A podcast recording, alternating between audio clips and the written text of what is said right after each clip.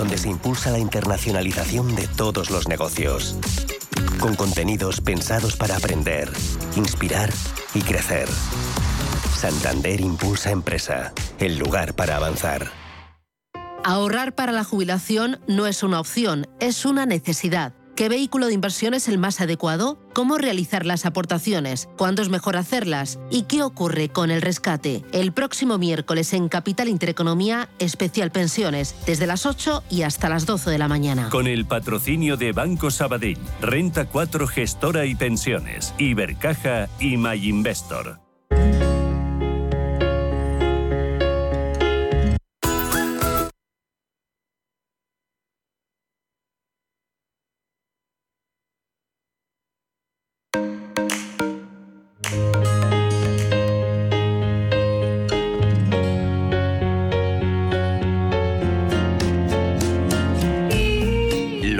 Desayunos de Capital.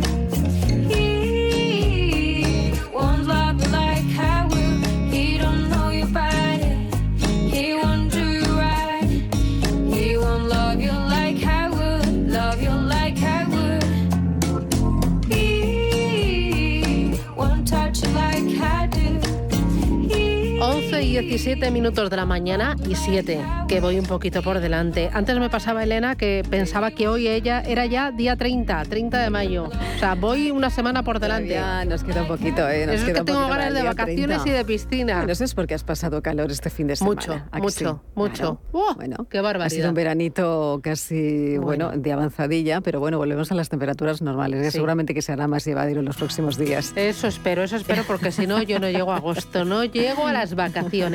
Oye, ¿hoy qué me traes? Bueno, pues es que fíjate que en los últimos años hemos vivido ¿no? un cambio eh, tecnológico que ha afectado al mundo empresarial y esto bueno, pues eh, somos todos conscientes de ellos, pero también ha existido otro cambio, que ha sido pues un cambio ¿no? que, que se ha quedado entre nosotros y que ha venido para situarse dentro de las estrategias de las compañías. Hablamos de la experiencia de cliente. Y es que afecta a muchos sectores y se trabaja sobre todo en ello en los últimos años. Por eso la experiencia de cliente es una obligación que ya no diferencia a ninguna compañía, porque lo que marca la diferencia es no cuidarla. Y hoy hablamos precisamente sobre ello con una gran compañía automovilística como es Hyundai. Nos acompañan estos desayunos a Daniel Solera, director de calidad y desarrollo de Hyundai. Daniel, bienvenido, buenos días. ¿Cómo estamos? ¿Qué tal? ¿Qué tal todo? ¿Bien? ¿Todo bien? Todo bien. Bueno, eh, hablábamos, fíjate, Daniel, hemos hablado mucho en alguna ocasión sobre experiencia de cliente y decíamos ya no es eh, una opción, es una obligación, pero es que sin embargo la diferencia está en, aquello de, de lo que la diferencia es no cuidarla quien no cuida la experiencia de cliente ahora mismo, eh, bueno, no sé si pues decir que está muerto. está muerto. Está muerto. porque yo creo que nos pasa a muchos sectores, ¿no? Donde antes el producto por sí solo era el factor diferenciador. Mm. Nosotros tenemos coches con un gran diseño y una grandísima calidad, pero por sí solo ya no marcan la diferencia. ¿no? En el pasado sí que se podía hablar de coches buenos, coches malos. Hoy los coches son todos muy buenos. Con lo cual el producto por sí no marca la diferencia. Le tienes que poner un plus. Y ese plus, pues perfectamente es la diferencia a través de, la experiencia del cliente, ¿no? que es quien compra no solo nuestros coches, sino en general, ¿no? Los clientes en general son lo que esperamos que nos traten bien, que nos traten con mimo, con mucha y que atención. y que nuestra experiencia sea la mejor, ¿no? Pero nos ocurre en todos los segmentos ahora, ¿no? En todos los sectores es lo que está ocurriendo, ¿no? Y en un modelo, o sea, en una, en una marca automovilística como la vuestra, pues también es muy importante. Vosotros lleváis muchísimo tiempo trabajando en ello. Eh, ¿Qué es la experiencia? Porque claro, hay que poner ¿no? en valor este concepto, ¿no? ¿Qué es la experiencia de cliente para una empresa como Hyundai?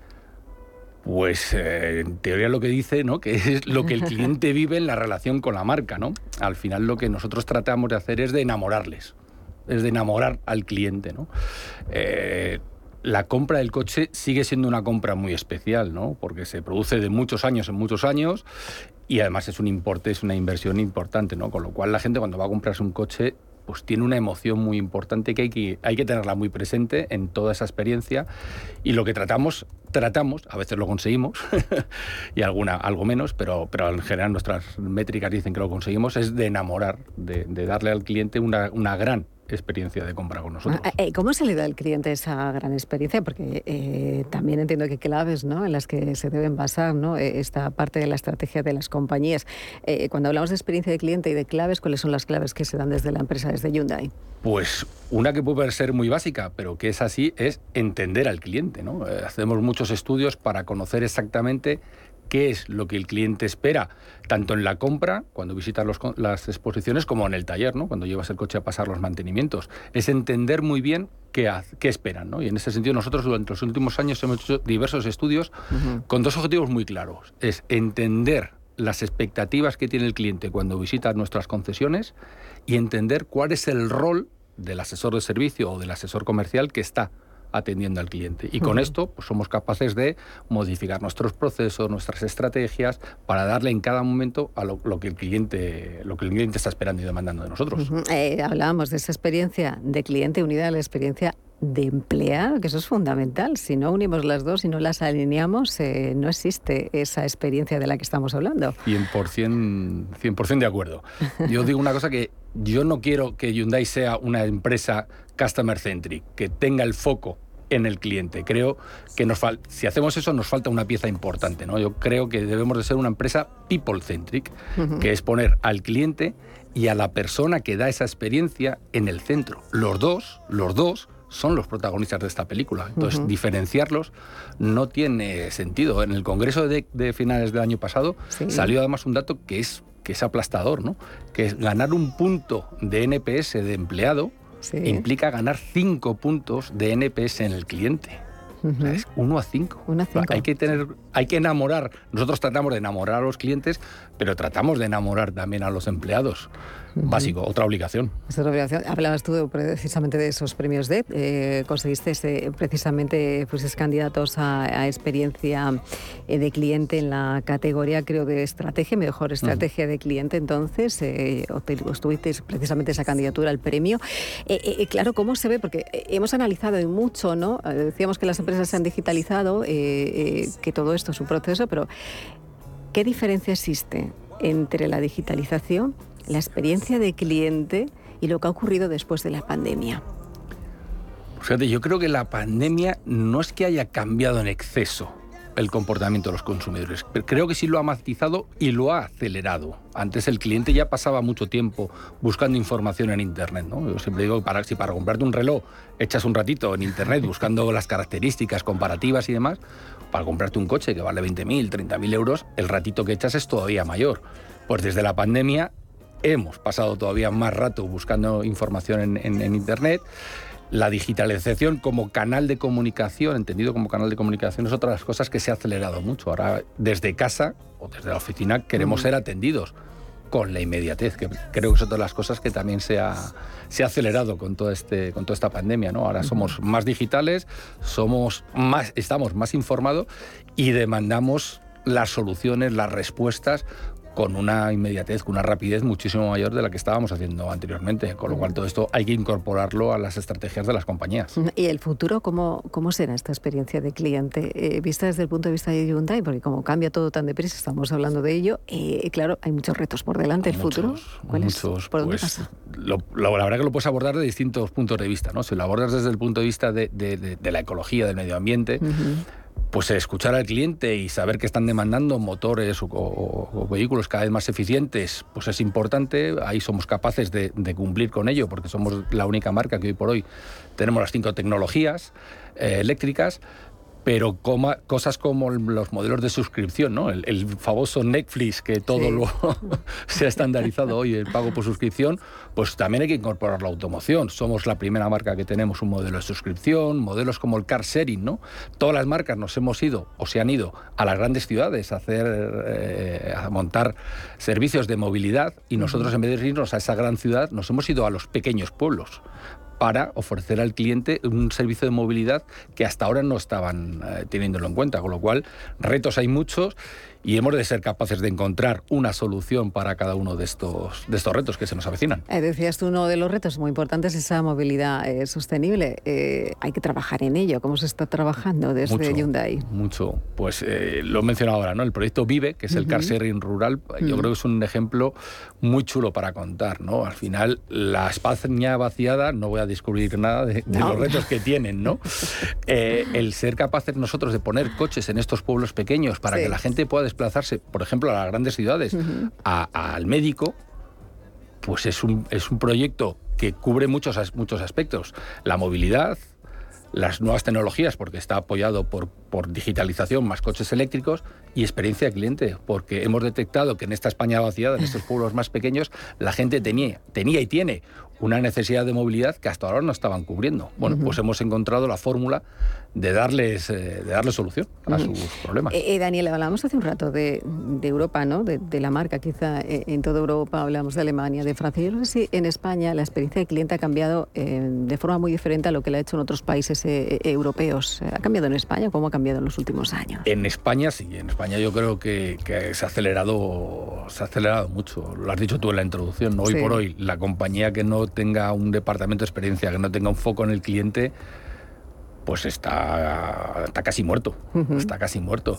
Eh, yo creo que es una, es una ola que ahora mismo está arrasando en todos los mercados, en todos los países, en todos los sectores y en todos los negocios. Eh, al final, nuestras nóminas las pagan los clientes. Nos la ingresan nuestros jefes, pero nos la pagan nuestros, nuestros clientes, con lo cual es que es básico, es, básico el tenerles en el centro. Eh, eh, ¿Y cómo se motiva? Porque hablamos antes de que tienen que ir alineados el concepto de experiencia de, cliente con la experiencia de empleado. ¿Cómo se les eh, motiva a, los, empleados. también? Porque también es importante hacerlo, ¿no? Para que ellos estén tan motivados y, demostrar, ¿no? Al cliente que, que, bueno, que es así. Pues yo creo que el, una de las primeras cosas es hacerles ver la importancia de su papel. Y en esto siempre me apoyo en una frase que me encanta, que no es mía, que es del director, director general de la compañía aérea SAS, que dice que todo el prestigio, reputación, imagen de la compañía, de una compañía aérea, se pone en tela de juicio cuando un cliente pide un vaso de agua a la zafata. En ese momento, la zafata es la compañía. Pues a nosotros, nos, a nosotros nos pasa exactamente igual. Cuando el cliente va a una concesión y se pone delante del vendedor, ese, vendedor en ese momento es el señor Hyundai, es la compañía. Entonces, la primera pasa por entender cuál es su papel, el protagonismo que tienen. Y el, lo siguiente es tratar de enamorarles. ¿no? Yo aquí tengo una frase que esta ya es mía, que puede sonar un poco rara o un poco, poco aventurera, pero que yo mi objetivo es que el coche se lo, se lo compren al vendedor, porque el cliente ha tenido la inmensa fortuna de dar con ese vendedor y ese vendedor se lo ha hecho fácil al cliente. No quiero que el coche lo compren porque está en Hyundai o porque está en una concesión nuestra. El objetivo es porque está con ese vendedor. Ese es mi objetivo. Y el reto es que ese vendedor se quiera quedar a trabajar en Hyundai para hacer historia, para tratar de conseguir que Hyundai sea un referente en experiencia de cliente. Pues bueno, eh, te a encuentra gente que quiere soñar y eso, hacer iba a decir, pero sois además referentes en, experiencia de cliente. Ponías tú además en el centro eh, precisamente eh, algo que es clave, ¿no? Decías tú, los empleados tienen que estar enamorados de lo que, de lo que están haciendo y es que la experiencia que recibe alguien que va a comprar un coche, que es una compra además importante, es fundamental y, y extremadamente, bueno, te iba a decir, mm, alineado con las estrategias de todas las compañías. Pero fíjate que cuando hablamos de esto de experiencia de cliente, para que alguien eh, que diga, ya, pero eso se trata de que te traten bien. Eh, ¿Hay algo más allá de que te traten bien? Que te traten.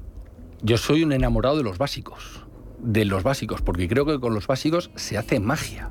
Si un cliente va a cuatro empresas, cuatro, cuatro concesionarios y ninguna le saludan y en la nuestra sí, ¿quién ha marcado la diferencia? Nosotros con el saludo, nada más. Si vas a otras cuatro marcas y nosotros te hemos preguntado, nos hemos preocupado por saber qué necesidades tienes, qué problemas tienes para poder comprarte el coche, y nosotros te hacemos esas preguntas, esa detección de necesidades, ¿quién ha marcado la diferencia? Nosotros. Y a veces las compañías nos metemos en megaproyectos de experiencia de cliente y a veces se nos han olvidado los básicos. Se nos ha olvidado sonreír. Te, doy un dato. Hay un dato de una encuesta que dice que el 65% de la gente que está delante del cliente, no en automoción, en general, en el comercio, el 65% ni saluda Ni sonríe. Ni sonríe al cliente. ¿Nos parece brutal? Brutal, total. Eso es como el ascensor, ¿no? Que Hay que decir buenos días, ¿no? no te lo. Sí, Eso es. Hasta, eso no es un estándar de automoción. Es un estándar de educación, de entrar a un sitio y, y, dar los buenos días, ¿no? Pues, Eso lo dice Víctor Coopers también, que, que dice que eh, estamos perdiendo un poco las formas. Hay que decir buenos días y gracias eh, con quien te cruces, eh, aunque vayas a bajar la basura, o buenas noches, que parece que, que, pues cuesta. Qué básico, ¿eh? el, saludar se nos olvida. Entonces, si vas a nuestra casa y siempre te saludamos, pues ya estamos empezando a marcar esa diferencia, ¿no? Con los Básicos. con los básicos. Eh, te lo voy a poner un poquito más difícil. A, la hora de medir, siempre hablábamos mucho de cómo se mide la experiencia de cliente. ¿Cómo se mide dentro de una compañía como Hyundai? Pues a través de muchas formas. Tenemos las más inmediatas, por así decirlo, las encuestas después de comprarte un coche o después de haber visitado nuestros talleres, donde queremos chequear que todo ha ido conforme a lo que el cliente espera. ¿no? es la famosa encuesta del NPS eh, justo después del primer contacto con nosotros, pero luego tenemos otra serie de, fórmulas y de estudios. El, contact center, las llamadas que recibimos en el contact center, lo mismo, ahí es una fuente de información, entonces todo lo que es eh, procesos de voz de cliente, de escuchar al cliente, de entender lo que el cliente quiere para corregir, para adaptar, para sacar nuevos productos, es importante. Estudios específicos, el estudio que os he dicho antes, ¿no? Entender a qué va el cliente a nuestras concesiones, tanto en ventas como en postventa. Bueno, pues hacemos un montón de cosas. Bueno, yo que soy una enamorada de la experiencia de cliente, me voy a ir contigo. Me voy a ir contigo, me voy a ir a un concesionario eh, para que, mm, para, bueno, pues para informarme por uno de los modelos, de los modelos que tenéis y comprobar en sí lo que es la experiencia de cliente de Hyundai. ¿Te parece? Aceptado. Daniel, pues nos vamos. Susana, nos vamos. De cabeza y sobre ruedas. Pues Daniel Solera, eh, director de calidad y desarrollo en muchísimas gracias. A vosotras por y nos vamos, ¿eh? nos vamos a tomar el café y nos vamos. Gracias. Hasta luego, gracias.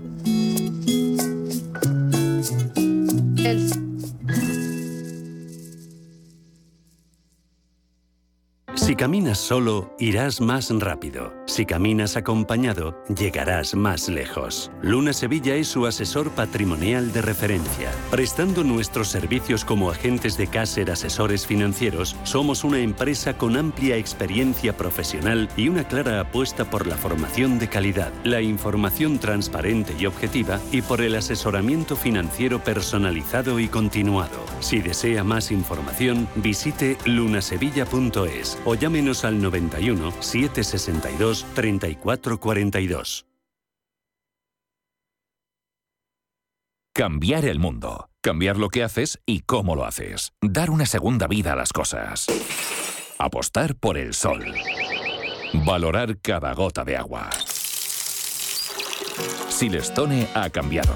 Presentamos la primera superficie mineral híbrida con tecnología Hybrid fabricado con energía eléctrica renovable, agua reutilizada y materiales reciclados. Más sostenible, más Silestone. Silestone, cambiando el mundo desde la cocina. En Fellow Funders tenemos las mejores series. Invierte fácilmente en rondas de financiación en fase semilla, crecimiento, expansión o inmobiliario. Tickets desde 500 euros. Bienvenido a Fellow Funders, la plataforma online de inversión alternativa. Si eres emprendedor, profesional o empresario y quieres estar al día en los temas que afectan a tu empresa, Cultura Emprende es tu programa. De la mano de Alejandra Rompedrique, Víctor Delgado y Ángel Calvo Mañas, conocerás las experiencias de otros empresarios y estarás al día en marketing, formación, tecnología, fiscalidad, eventos y más. Los viernes de 7 a 8 de la tarde en Radio Intereconomía.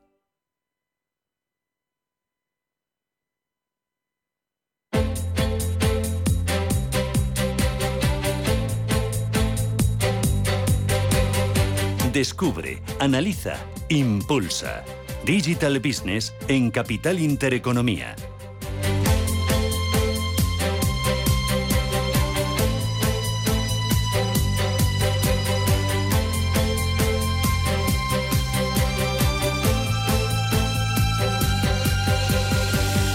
Esto es Capital Intereconomía y abrimos nuestro Digital Business. Hoy vamos a poner el foco en la educación, educación y formación en tecnología tecnología blockchain, inteligencia artificial, NFTs, todas estas tecnologías están generando nuevos negocios de éxito y vamos a ver cómo están impulsando los nuevos centros de formación especializados. Nos acompaña Chema Prieto. Chema, ¿qué tal? Buenos días. Muy buenos días, Susana. ¿Qué tal? Muy bien. Sí.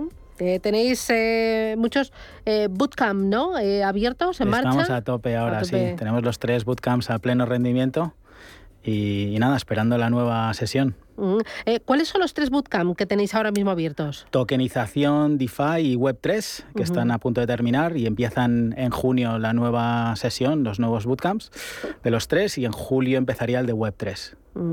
¿A qué tipo de personas van dirigidos?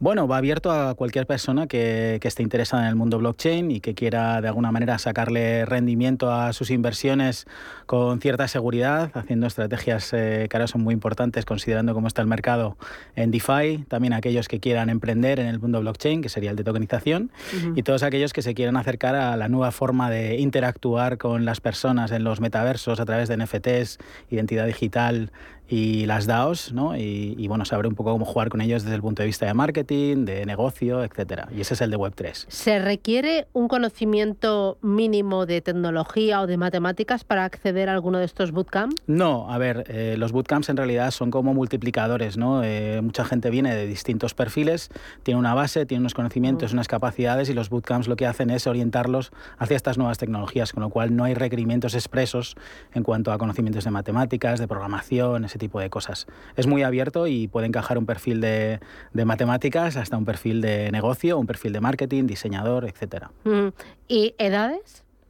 Cualquiera. Eh, ¿Hasta chicos jóvenes? ¿Tenéis eh, chicos, jóvenes, de 16, 18 años? Sí, al final tenemos como tres grandes perfiles, ¿no? Gente que sale de la universidad, que tiene fresco un poco los conocimientos reglados y viene un poco a complementar esos conocimientos con algo cercano a lo que puede ser el mundo empresarial, la innovación. Y luego personas con mucha más edad, que tienen muchísima energía y muchas ganas de, de renovarse, de cambiar un poco el enfoque y con lo cual tenemos un espectro de edades muy amplio. ¿Y gente que todavía no ha accedido a la universidad o eh, todavía son poco maduros como para entrar en un bootcamp de estos? Pues ese tipo de perfiles la verdad es que no tenemos demasiado, porque de alguna manera somos un, bootcamp que cuesta un dinero, con lo cual tienes que tenerlo muy claro, ¿no? Y como hay tanta formación disponible, gratuita, no reglada eh, en Internet, pues de alguna manera son, son gente autodidactas, ¿no? Gente que no ha pasado por ahí. Pero bueno, es un perfil que también podremos abordar en el futuro porque, porque es muy importante redirigir a estas personas, porque está cambiando la forma de acercarse a la formación. Bueno, y sobre todo despertar el interés, ¿no? Y las ganas de tener más conocimiento o incluso eh, mostrarles una puerta abierta hacia carreras que más adelante les van a permitir una mejor formación en este tipo de, tecnologías. Por supuesto. Además, bueno, ese tipo de perfiles el interés ya lo tienen. Son gente muy curiosa, que quieren explorar, de alguna manera ven la vida como ya encaminada y, y, esa rebeldía de la juventud les, llega, les lleva a explorar nuevas formas y entonces ese interés ya lo tienen, ¿no? Ven el mundo del blockchain y las criptomonedas como algo realmente atractivo. Ahora hay que saber canalizarlo para poder ofrecerles a ellos también una formación que cumpla sus expectativas. Eh, nos acompaña también Charles Kotzer, que es representante de Asotec, que es la Asociación de Talento Tech en España. Charles, ¿qué tal? Buenos días, bienvenido. Hola, buenos días, ¿qué tal? Vosotros en Asotec, ¿qué tipo de formación dais y a qué tipo de eh, estudiantes eh, se lo dais? ¿A qué tipo de personas? Bueno, tipo de formación, pues eh, realmente estamos enfocándonos mucho en las áreas digitales, skills digitales, todo con una metodología, digamos, que intenta ser un poco más innovadora, un poco diferente, que son los bootcamps una formación muy intensiva que en poco tiempo te permite pues las skills necesarias para tu primer puesto de trabajo en el, área digital, ¿no? En cualquiera de los perfiles. Los programas, eh, muy variados. Tenemos programas en el área de datos, data science, eh, data analytics, tenemos también perfiles de ciberseguridad, blockchain, eh, product management, digital marketing. Eh, todos los perfiles que se necesiten dentro del área de tecnología, pues esa es la intención, ¿no? Poderlos desarrollar en poco tiempo y ponerlos en su primer puesto de trabajo. Y perfiles, pues en general, pues tenemos diferentes tipos de perfiles, desde los, los recién graduados que, que buscan su primer trabajo en el sector y que, bueno, la universidad no les ha dado esa herramienta necesaria para poder entrar a ese primer trabajo digital, hasta mucho reskilling, ¿no? Que en este caso quiero hablo de perfiles que están trabajando y quieren saltar a otra área y, bueno, conseguir trabajo en el mundo tecnológico. Entonces, con una variedad de edades que van entre 24 hasta 35 años en su gran mayoría. Pero bueno, hay de todo tipo de edades también. Em, dentro de lo que es tecnología, Charles, ¿qué es lo que más, de, eh, más demanda tiene? Eh, ¿Blockchain, NFTs, inteligencia artificial, marketing digital? ¿qué, eh, ¿Dónde hay más interés a día de hoy? Sí, eh, si hablamos de parte de la industria, de lo que la industria está necesitando, tenemos eh, mucha necesidad sobre el área de ciberseguridad y la parte de inteligencia artificial. Cuando digo inteligencia artificial hablo de predicción según datos, ¿no? O sea, data science, data analytics y, y bueno, data engineers. Tenemos mucha, mucha demanda de la industria. Otra cosa es lo que la gente quiere estudiar también, que en este caso eh, tenemos mucha demanda sobre el área de, bueno, de web development, que es el área full stack development, desarrollo de aplicaciones como tal, y el área de datos también. El área de datos también tiene una gran demanda. Y la gente ahora mismo también quiere estudiar mucho blockchain, y bueno, hay una demanda industrial que, que, está creciendo constantemente y cada vez es más necesario. Hay muchos proyectos de blockchain que están haciendo ahora mismo y se está haciendo muy importante para la parte blockchain, NFTs y todo este punto. Y vosotros, em, eh, Chema, eh, ¿qué tipo de formación es la que tiene más demanda? ¿Y habéis notado un cambio en esa demanda eh, desde que empezasteis en Tutelos a día de hoy?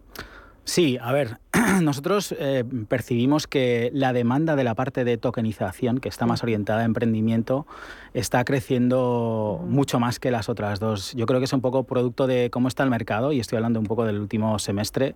El mercado de las criptomonedas está de alguna manera sufriendo, con lo cual se está volviendo un poco la mirada hacia el emprendimiento, hacia la creación de nuevos proyectos, y de alguna manera se está agachando un poco la cabeza hacia, oye, bueno, el mercado está así, vamos a empezar a crear cosas.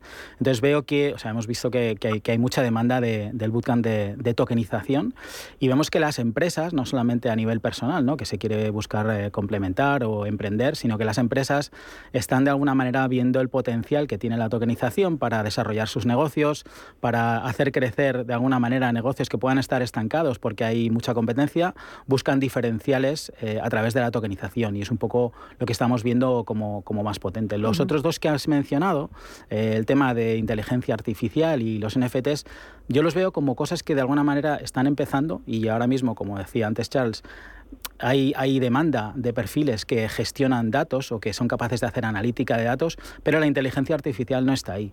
De alguna manera, los, con los NFTs pues pasa un poquito lo mismo, ¿no? Se está empezando a ver ese interés y un poco qué se puede sacar de los NFTs. Muchas empresas están mirando hacia ello, un poco llevados por toda la fama que tienen con lo que son los JPGs, la cantidad uh -huh. de millones que se pagan por ellos, pero empezando a entender que los NFTs son mucho más que eso, no es solo un JPG, una imagen, es algo más, es como una especie de identidad que se puede desarrollar o algo que cristaliza un valor único. Y eso es lo que están de alguna manera empezando a entender y es lo que empiezan a demandar las empresas. ¿Esto que me cuentas serviría también para metaverso? Eh, que empieza a despertar interés pero todavía no es suficiente. Sí, así lo veo yo. Yo creo que los, a los metaversos le quedan todavía unos cuantos años de desarrollo para que sean algo de adopción masiva, pero lo que yo creo que todo el mundo entiende es que, es que van a estar aquí, van a formar parte de nuestra interacción diaria en prácticamente todas las, las facetas de nuestra vida. Mm.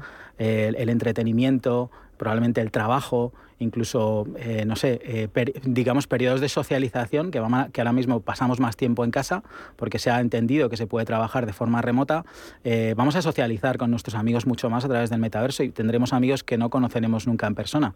Entonces, eso va a llegar, tardará un tiempo, y es como toda tecnología, necesita un periodo de adopción, de mejora de la usabilidad, de mejora de los dispositivos uh -huh. que te permiten acceder a ello, pero llegará y, y hay que estar preparado para crear negocios en esa dirección desde ya. Y Charles, eh, ¿vosotros habéis notado un cambio en la demanda tanto por parte de los alumnos como por parte de las empresas desde que arrancasteis a Sotec? Sí, sí, to totalmente. Lo que hemos visto es un incremento total de, de, de lo que es la, el interés, primero, de parte de, de la gente joven estu de, estudiar en estas áreas. Y por otro lado, a nivel de industria, lo que hemos visto es eh, realzar muchísimo la necesidad de grandes empresas tradicionales que en general no, no tenían una demanda de esto, están sufriendo una gran transformación digital interna y de golpe ahora necesitan miles de empleados dentro del sector digital, ¿no? Entonces, eh, las relaciones desde Azotec con este tipo, con estas industrias, ya no solamente startups, también tradicionales, pues está creciendo muchísimo. En este caso, pues eh, solicitud de miles de perfiles, necesidad de eventos donde se unan los alumnos con las industrias, todo esto, pues, eh, bueno, está impactando, digamos, en, en nuestro día a día como escuela, ¿no? Y nosotros bueno, pues desde Azotec lo que intentamos unir esto, ¿no? La, los perfiles que quieren trabajar y la industria que necesita estos perfiles, ¿no? Em, y eh, ¿Me podéis poner algún ejemplo? Eh, porque eh, hablabas tú, eh, Chema, de muchos alumnos que se están apuntando al bootcamp de tokenización pensando en el emprendimiento. ¿Me podéis poner ejemplos de alumnos que hayan puesto en marcha su propio negocio y que esté teniendo éxito gracias a esa formación y a poner el foco en este tipo de tecnología? Sí, sí, bueno, en Tutelus yo creo que el factor diferencial es ese espíritu startupero y emprendedor que tenemos imbuido un poco en, todo lo que hacemos. ¿no? Entonces, sí que se ha incentivado desde, desde muy pronto eh, el emprendimiento. ¿no? Y tenemos una lista enorme de, de, personas y tutelianos que han pasado por nuestros bootcamps y con los cuales hemos creado proyectos, ¿no? desde mm. pequeñas iniciativas, como puede ser la de, la de Jorge Dot con, con la iniciativa, iniciativa de Poem, hasta proyectos eh, startups ¿no? que ya están en marcha, como Eric Sánchez con Rental, Nico Barilari, que recientemente lanzó, lanzó NAS, 21, eh, Borja Moreno con, con Simcoin, que pretende tokenizar un poco todo lo que es el, el mundo de, del abastecimiento eléctrico para, para movilidad. Eh, Jorge Elías, bueno, este es un poco ya llegando un poco al, top, ¿no? Sería pues eh, Jorge Elías, que es, que es, bastante conocido, ¿no? Inversor e incluso avalista de, de Joan Laporta, ¿no? Es un, gran empresario, eh, está en la lista de, de Forbes, pues con su bueno, negocio Audax, es, es, uno de los tutelianos que tenemos ahí en, el, en la lista de honor. Lucas Real con FitToken, Néstor Kramer con Cripto Cuántica y, invitamos a que dentro de poco haya muchos más, a través de nuestro, nuestra lanzadera de proyectos, el, el, el launch que estamos a punto de, lanzar y queremos potenciar esto a, la enésima potencia. Y vosotros, Charles, también eh, me podrías dar algún ejemplo de negocio exitoso de alumnos emprendedores?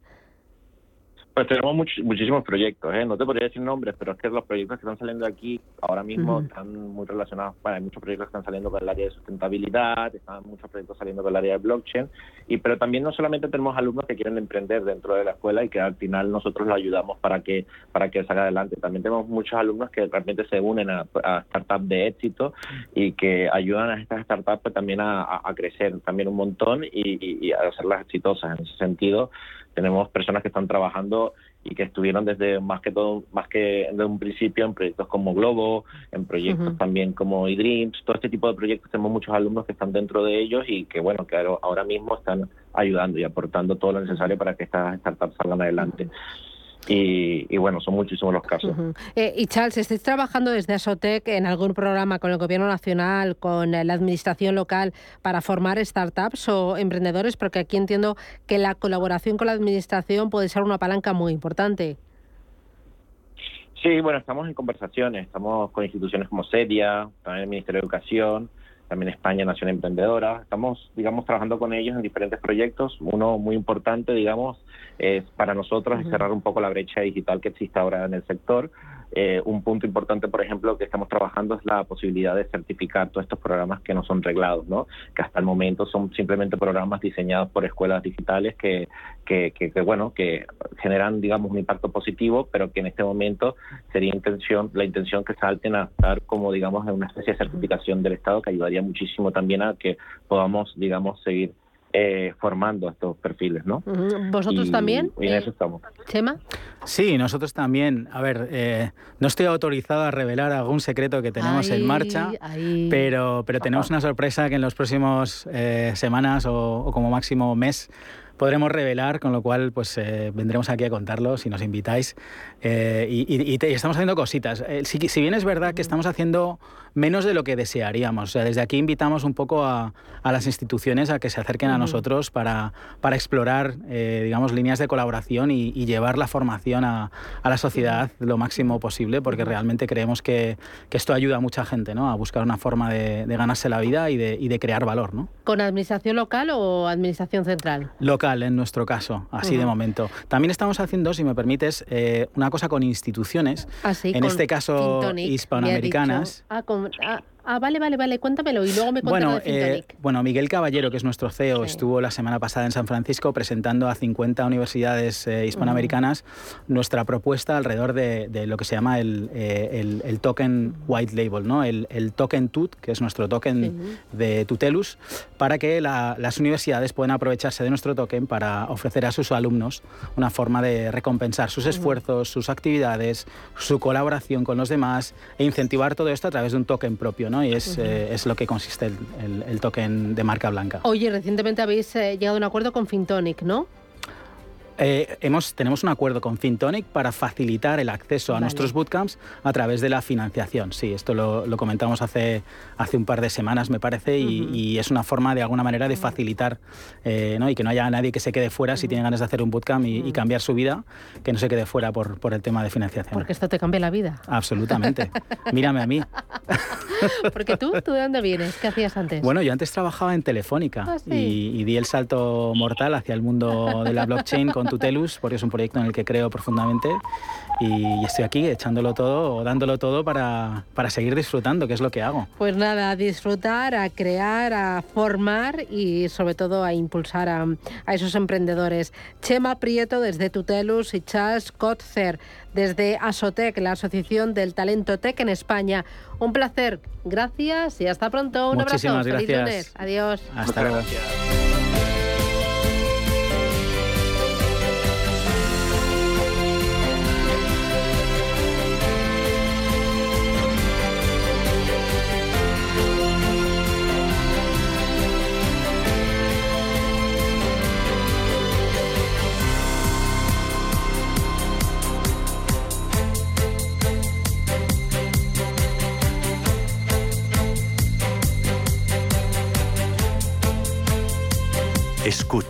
Invierte, gana. Capital Intereconomía. Y en Capital Intereconomía nos acompaña César Romera. César, ¿qué tal? Buenos días. Hola, Susana, buenos días. Bueno, encantada de conocerte. Igualmente. Bienvenido. Él es director de marketing y comunicación de Kindrill España. ¿Qué es Kindrill? Eso es, pues mira, Kindrill somos una, una startup porque somos una empresa que nacimos el 4 de noviembre, acabamos de cumplir seis meses pero somos la startup más grande del mundo en tecnología porque somos, en realidad, somos una escisión de IBM Servicios. Entonces, nacimos como empresa independiente, cotizando en bolsa, completamente con nuestros negocios, con nuestros objetivos, con nuestra estrategia, pero el origen fue este. Mm, ¿A qué os dedicáis? ¿Qué hacéis en Kindred? Bueno, si mm, me pidieras un titular de lo que hacemos, pues somos, eh, nuestro objetivo es ser el mejor compañero de viaje para la transformación digital de nuestros clientes.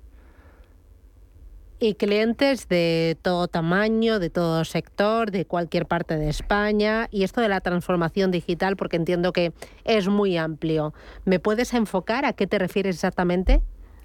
Vale, pues efectivamente nuestro objetivo es bueno, voy por partes. me has preguntado varias cosas. Nuestro objetivo, efectivamente, son todo tipo de clientes. Clientes de todos los sectores, de todos los tamaños y de todos los países, porque somos una empresa mundial que cubrimos más de 65 países. En concreto, en España, la responsabilidad, nuestra responsabilidad es de España y Portugal. ¿vale? vale. Entonces, eh, lo que nosotros hacemos o, definimos como transformación digital es cómo nosotros podemos ayudar a los clientes a aprovechar y sacar todo lo bueno de las nuevas tecnologías que están aconteciendo en el mercado. Como sabes, Susana, pues ahora tenemos desde el cloud a la seguridad, inteligencia artificial, blockchain, etcétera. Entonces, todas estas nuevas tecnologías, si las conoces, las sabes aprovechar, te ayudan a poner en valor a crecer tu negocio y acercarte más a tu cliente. Pues todo ese proceso de conocer las tecnologías, entenderlas y ejecutarlas e implementarlas en tu empresa, esto es lo que hace Kindred. Vosotros al final sois especialistas en todo este tipo de tecnologías y lo que hacéis es empezar a conocer a la empresa que hace a que se dedica, eh, dónde está presente, qué vende y ver qué tipo de tecnología va a necesitar para impulsar cada uno de sus procesos. Exactamente. Nosotros, nuestro valor, nuestra ventaja competitiva son los profesionales. y el conocimiento y el talento y lo que sabemos de cada una de las nuevas tecnologías. Entonces, como tú muy bien has descrito, imagínate, el kilómetro cero es sentarme con un cliente, entender dónde está, entender qué quiere y hacer un diagnóstico de hacia dónde vamos y cómo aprovechar esas tecnologías. Entiendo que también será muy importante el conocer el sector, ¿no? Eh, porque no será lo mismo el sector de consumo que el sector textil, que el sector automovilístico. Correcto. Cada sector tiene una casuística y cada sector tiene una necesidad de aceleración, de time to market, de transformar los datos en conocimiento de una forma distinta, eh, con lo cual cada, su forma de aprovechar las nuevas tecnologías será distinta. Y nosotros les ayudamos tanto a entenderlo, a entender cuáles son, a ejecutarla. Y luego una tercera parte que parece un poco que se olvida siempre y es, oye, dime qué hago, cómo lo ejecuto, pero es que luego estas empresas eh, tienen un día a día en un nuevo entorno tecnológico donde antes igual tenían sus máquinas en un centro de datos, pero es que ahora tienen las máquinas ahí, pero tienen algunas en un cloud, en Azure, otras en Google, otras en Amazon y otras están teniendo inteligencia artificial de otra empresa. Entonces, gestionar todo eso es una otra de las funciones que les estamos haciendo también. ¿Cómo llegan las empresas a vosotros, a Kindrill España? Te lo digo, eh, saben que necesitan de un consultor especialista en tecnología para crecer porque ven que si no se quedan atrás de sus competidores o llegan eh, porque mm, no han oído algo de blockchain, crees que eso pues a lo mejor les puede funcionar pues por la trazabilidad, por la eficiencia, pero no saben ni lo que es el blockchain. ¿Cómo llegan? ¿En qué momento, en qué estado de conocimiento y de necesidad también llegan? Vale. Eh, mm, tu pregunta tiene dos dimensiones. A ver. Empiezo con la primera. ¿Cómo llegan? Pues afortunadamente nosotros hemos tenido el 100%, Susana es muy, es muy impresionante, me impresiona cuando lo cuento, el 100% de innovación de contratos, o sea, el 100% de los clientes que IBM Servicios tenía han pasado con nosotros 100%, sin pestañear, con lo cual eso ya es un signo del buen servicio y confianza que teníamos. Vale. Entonces, nosotros somos el líder en servicios tecnológicos de España, siendo el doble de nuestros siguientes competidores. Eso que, o sea, ¿por qué te digo esto? Porque el 45% de las empresas del IBEX son, son ya son clientes nuestros. Entonces tú me dices, César, ¿cómo llegan? Pues es que ya el kilómetro cero ya estaban ahí. Entonces yo les estaba gestionando toda, y modernizando toda su infraestructura. Entonces yo ahora mismo con esos clientes que ya estaban ahí, tengo que continuar con ellos entendiendo y eh, ayudándoles a esa evolución de la tecnología. Y luego, adicionalmente, o, obviamente, pues todos los clientes que no nos conocían y que no estamos, que no están con nosotros, a través de, de, nuestros skills, de nuestro talento y de las referencias de ver qué es lo que estamos haciendo, pues están invitadísimos a contactar con nosotros para ver cómo podemos ayudarles. me dices que, eh, o me estás hablando de mm. clientes del IBEX 35, de esa mm. tarta de clientes, ¿cuántas son grandes compañías y cuántas son pequeñas y medianas? ¿Qué pesa más? Pesa más la gran compañía, sinceramente, pero por un motivo fácil. Porque nosotros lo que hacemos muy bien son grandes proyectos de transformación digital a medio o largo plazo. Entonces, claro, un gran proyecto de transformación digital a medio o largo plazo la, prioridad estratégica de negocio está más en las grandes empresas. Entonces ahí están súper cubiertas y les estamos acompañando. Dicho esto, nosotros también tenemos eh, mediana y pequeña empresa y también hoy en día, el, eso es un tema interesante, el tema, está ocurriendo el tema de la democratización de la tecnología. Es decir, hasta hace relativamente poco, se entendía que tú, el tener un, un proyecto de blockchain, de inteligencia artificial o de seguridad, que tenías que hacer cantidades ingentes de inversión. No es así. Hoy en día, a través de la tecnología, cualquier empresa, incluso autónomos, eh, empresa pequeña, empresa mediana, se puede beneficiar de las bondades de la tecnología. Cuando me hablas de grandes proyectos de transformación mm. digital, entiendo que en ese proceso de conocer a la empresa y luego de aplicar cada tecnología que necesita para transformarse, en algunas será eh, necesario el aplicar distintas al mismo tiempo, ¿no? El asesorarles en cloud, en inteligencia artificial, en blockchain o en el metaverso si es necesario. Correcto, correcto. Eh, vamos a ver, hay un gran protagonista que es el cloud.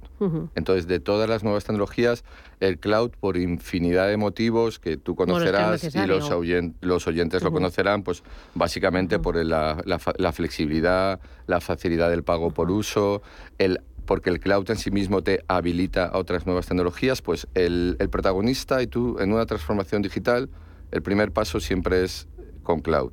Y luego a partir de ahí, según la necesidad que tú tengas. Te pongo un ejemplo que me decías antes. Si tú eres un, un, retailer que tienes continuamente que entender qué, es, qué marca tendencia o qué es lo que tus consumidores quieren, pues tienes una, una, una obligación de transformar el dato en conocimiento y para eso tienes la inteligencia artificial. Claro, o entiendo que a lo mejor si es una empresa dedicada, no sé, a, a los vinos, pues eh, dice, oye, además del cloud, que es básico, ¿no? Eh, necesitas a lo mejor consultoría en temas de blockchain o en una eh, de aceite de oliva. O de, claro, sí, o, una exportadora. O de consumo, sí. Nosotros uno, tenemos proyectos muy bonitos, muy interesantes en, determinados retailers. Tú a la hora de comprarte un pollo o de comprarte un pescado, pues gracias al blockchain puedes ver eh, qué día, dónde se ha criado, qué ha comido, cuánto tiempo lleva en el frigorífico, Con total fiabilidad y, trazabilidad. Blockchain, correcto. Y eso aplica mucho, como muy buen ejemplo has puesto, pues en los vinos, en los retailers. Claro, aquí dos, tres cositas más. Eh, ¿Sois caros? Eh, Coste. Depende de lo que entiendas por, por caro, ¿no? El caro o barato es un término tal, pero no. Nosotros, mira, la mejor forma de contestarte a eso es que nosotros siempre que damos un presupuesto va asociado al retorno de la inversión, mm. siempre. De hecho, nosotros a nuestros vendedores, siempre que damos un presupuesto, el cliente tiene que entender cuál, cuál, cuál va a ser el beneficio de esa inversión, con lo cual no somos caros. Mm, equipo, ¿quiénes formáis el equipo de Kindrill? Bueno, en España somos un equipo muy grande, de más de 3.000 profesionales. ¿3.000? Sí, en España y Portugal. Y, bueno, el equipo de Kindle pues está formado por todas las funciones que generan una gran empresa. Pues tenemos equipos de desarrollo de negocio muy importantes, equipos de investigación, tenemos equipos de ventas, tenemos grandes equipos de marketing, de comunicación, de legal, de finanzas. ¿Objetivos para este año? Pues nuestro objetivo para este año es seguir creciendo, seguir dando la mejor opción para transformación digital de los clientes y que, y que, nos, conozcan, que nos conozcan como Kindred, que como empresa nueva, una de nuestras misiones es esa. Oye, ¿de, dónde viene el nombre? Kindred. bueno, el nombre, el nombre está compuesto de dos partes. Con dos Y, ¿no? Sí, sí, Bueno, el nombre está consiguiendo lo que te está pasando, que dice, César, oye, este nombre tan, tan, tan exótico, ¿no? Y viniendo tal. Bueno, pues está formado por Kin y Drill. Kin en inglés de kinship, que, significa familiaridad, y drill de tendril, que significa zarcillo. El zarcillo es una planta, una planta trepadora que, que, crece junto, contra, junto con la hiedra, etc. Entonces, si tú juntas kin y drill, esas dos partes, significa todos juntos como ecosistema, con los socios, como como empleados y creciendo siempre para arriba, claro. Bueno, me encanta, me encanta. ¿Eh? A doble dígito, por lo menos. A doble este dígito, por lo menos, correcto. César Romero, director de Marketing y Comunicación de Kindrill España. Un placer, muchísimas gracias. Enhorabuena a todo el equipo, enhorabuena también a todos esos clientes, a la renovación de todos, todos. es por hacerte la ola casi. Muy bien, muchas gracias, muchas gracias. a todo, enhorabuena. A crecer, a cumplir objetivos y a ayudar a todas las empresas a, a sacar su máximo máximo potencial a sus procesos, a sus servicios, a sus productos gracias a la tecnología. Bendita sea, ¿no? Eso es. Muy bien, muchísimas gracias. Un abrazo, hasta pronto. Adiós.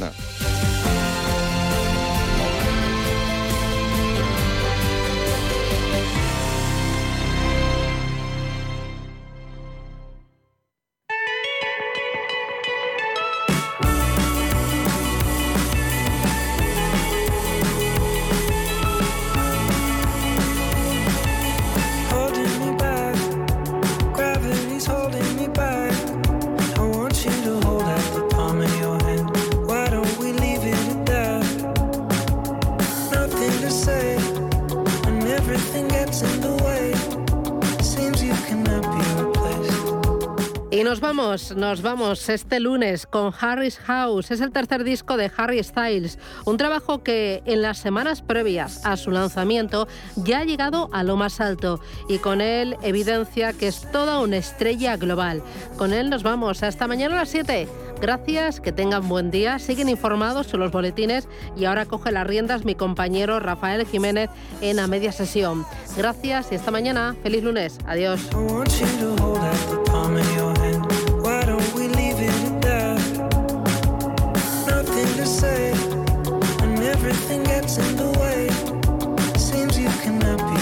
Capital Intereconomía, siempre por delante.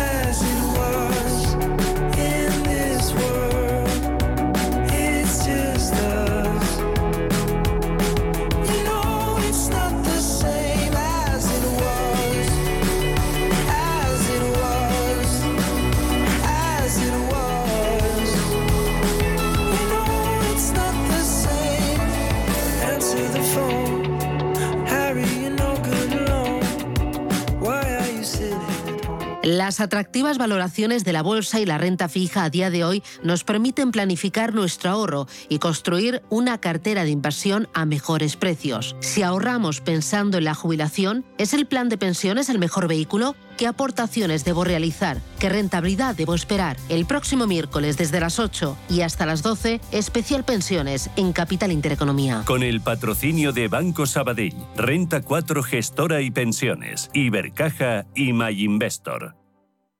Hola, soy Gema González. En Radio Intereconomía hacemos cada día a las 8 de la tarde una visión global de la jornada. La programación de Radio Intereconomía estaría huérfana sin un programa como Visión Global. De 8 a 9 de la tarde, el resumen más completo de todo lo que ha sido noticia económica a lo largo de la jornada. Di que nos escuchas. Los viernes a las 10 de la noche tienes una cita con otro gato, el gato gourmet. Andrés Sánchez Magro presenta una guía semanal gastronómica, enológica, de restaurantes, literaria, musical, con todos aquellos ingredientes necesarios para cocinar la buena vida. El gato gourmet, los viernes a las 10 de la noche aquí, en Radio Intereconomía.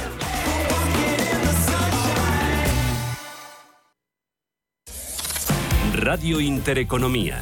Eres lo que escuchas.